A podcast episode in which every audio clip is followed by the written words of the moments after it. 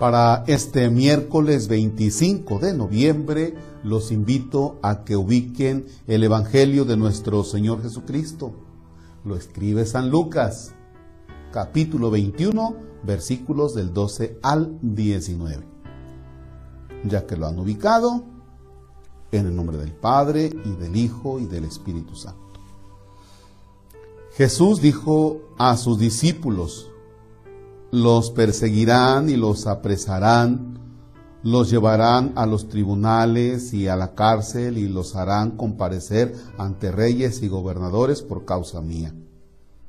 Con esto ustedes darán testimonio de mí. Grábense bien que no tienen que preparar de antemano su defensa porque yo les daré palabras sabias a las que no podrá resistir ni contradecir ningún adversario de ustedes los traicionarán hasta sus propios padres, hermanos, parientes y amigos. Matarán a algunos de ustedes y todos los odiarán por causa mía. Sin embargo, ni un cabello de su cabeza perecerá. Si se mantienen firmes, conseguirán la vida. Palabra del Señor. Gloria a ti, Señor Jesús. Bien, una característica del discípulo de Jesús es que va a ser perseguido, va a tener la persecución siempre.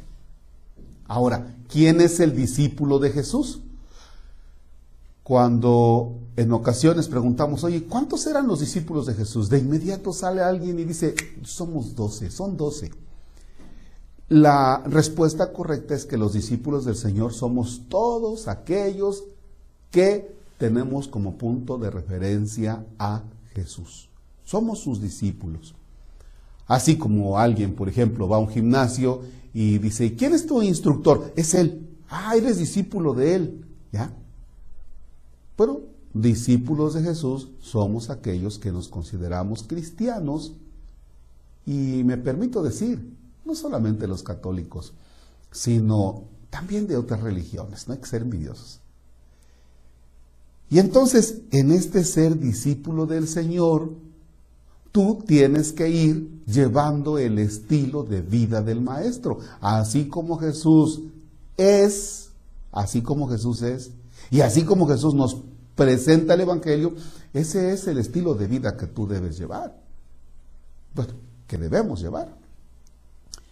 Pero el estilo de vida que Jesús va marcando en ti no va a encajar en el mundo de hoy. ¿Ya? Para esto, si hablamos de persecución, no quiero decir que va a ser una persecución posiblemente como la de los años, este, no sé, 35, 36 o otras persecuciones.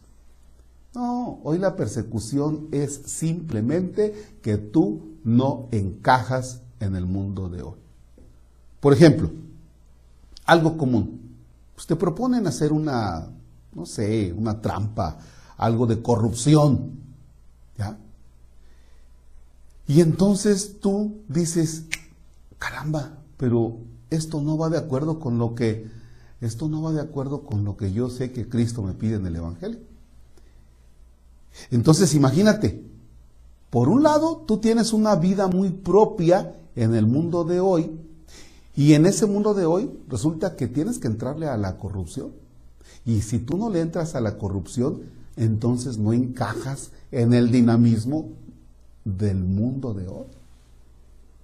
Entonces imagínense a un universitario con su criterio y con su firmeza y querer vivir el Evangelio pues no va a encajar con los otros universitarios que están a favor del aborto, que están a favor de un montón de cosas, ¿no?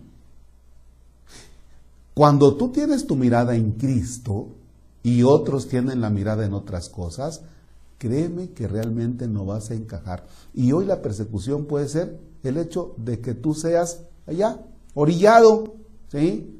Que seas marginado, ¿no? Así, perdón por la expresión, no ese ni lo invites, ese, ese sonso no lo invites, ese no le va a entrar, ¿no? Entonces, ¿qué es lo que realmente debemos tener en cuenta? La persecución. O sea, el seguir a Cristo. Si tú sigues a Cristo, ay, yo voy a seguir a Cristo para que me vaya bien, para que me bendiga, para que mi empresa vaya adelante, para que me aumenten el salario, para eso voy a seguir a Jesús. No, no va a funcionar. El hecho de que tú sigas a Jesús y que trates de vivir lo que el Señor te dice en el Evangelio es porque tú te sientes amado de Él y quieres corresponder al amor de Él manifestado en la cruz, quieres corresponder también con tus acciones. Bien ante las propuestas del mundo está la tentación de ir tras ellas y decir, pues ya que todo el mundo lo hace, si no hago esto, seguro me voy a morir de hambre. Entonces te metes, ya incursionaste. Esa firmeza que tenías se tambaleó y terminaste cayendo. Bien, ¿qué es lo que hay que hacer? Mantenerse firmes. ¿Cuesta mantenerse firmes? Sí. Pero si tú te mantienes firme en la propuesta del Evangelio, en la propuesta de Cristo, dice aquí el mismo Jesús, si se mantienen firmes, conseguirán la vida. Es decir, tendrás vida plena en Cristo. Y esa vida plena, esa, esa sí será para siempre. Bien, te invito a que tengas en cuenta estas dos cosas. ¿Eres perseguido?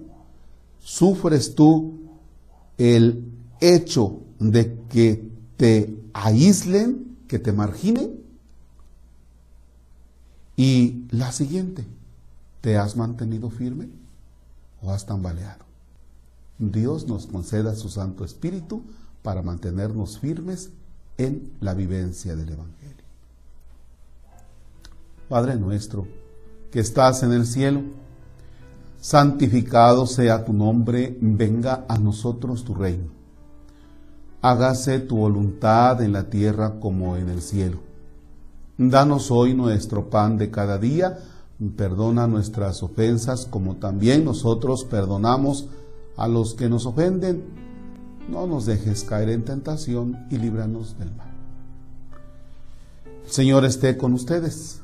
La bendición de Dios Todopoderoso, Padre, Hijo y Espíritu Santo descienda sobre ustedes y permanezca para siempre.